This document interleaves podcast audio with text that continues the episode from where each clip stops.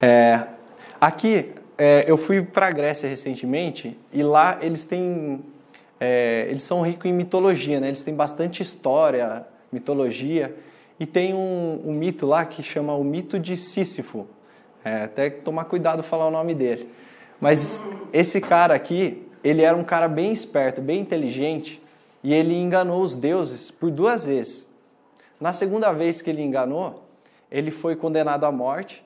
E aí, antes de ele ser levado lá para o submundo, ele falou para a mulher dele assim: Olha, é, quando eu morrer, não mexe no meu corpo, não faz o meu funeral, deixa, deixa do jeito que tiver.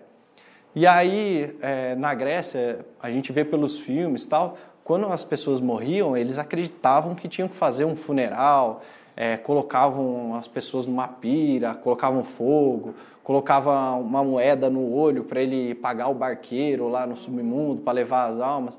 Então tinha todo um ritual que era sagrado, tinha que fazer com, com todo mundo. E aí ele combinou com a mulher dele para não fazer. E aí ele chegou lá no submundo, Aí ele tinha uma deusa lá do submundo e ele falou para ela, ele persuadiu ela, falou assim, olha, é, pô, não fizeram meu funeral, é, não honraram o meu corpo, é, como é que pode, né? Deixa eu voltar lá, que eu vou me vingar deles, eu vou fazer uma vingança contra eles.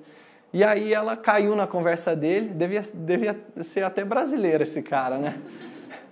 Ela caiu na conversa dele e falou assim, então tá bom, vou deixar você voltar por três dias, e você se vinga né, da sua mulher, dos seus parentes e você volta. E aí o que, vocês acham que aconteceu, né? Ele voltou para lá e não voltou mais para o submundo, né?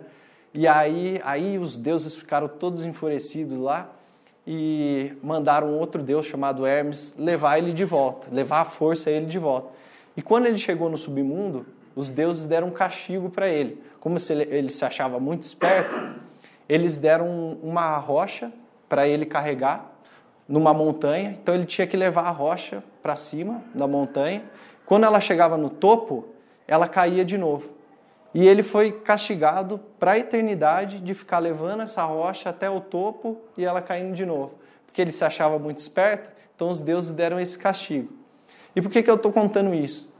Para vocês é, pensarem nessa rocha como a organização financeira de vocês.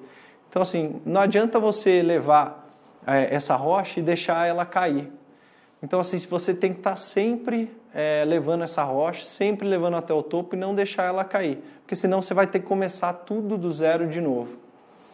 E outra coisa que é importante também, o dinheiro é a única coisa que a gente tem que lidar até o final da vida. É, a saúde, algumas pessoas têm o privilégio de não precisar ir no médico quando ficar mais velho, ou então você não precisa disso quando você está mais novo. Mas o dinheiro, está constantemente precisando de dinheiro. Todo mês você tem que pagar, até mesmo depois que morre, né? Quem deixa a herança, né? É, tem que pagar o enterro, né? Então, até o final da vida, o dinheiro é a única coisa que a gente tem que lidar todo mês até o final da vida. Então, por isso que eu falo assim, não deixa essa pedra cair, não deixa ela voltar.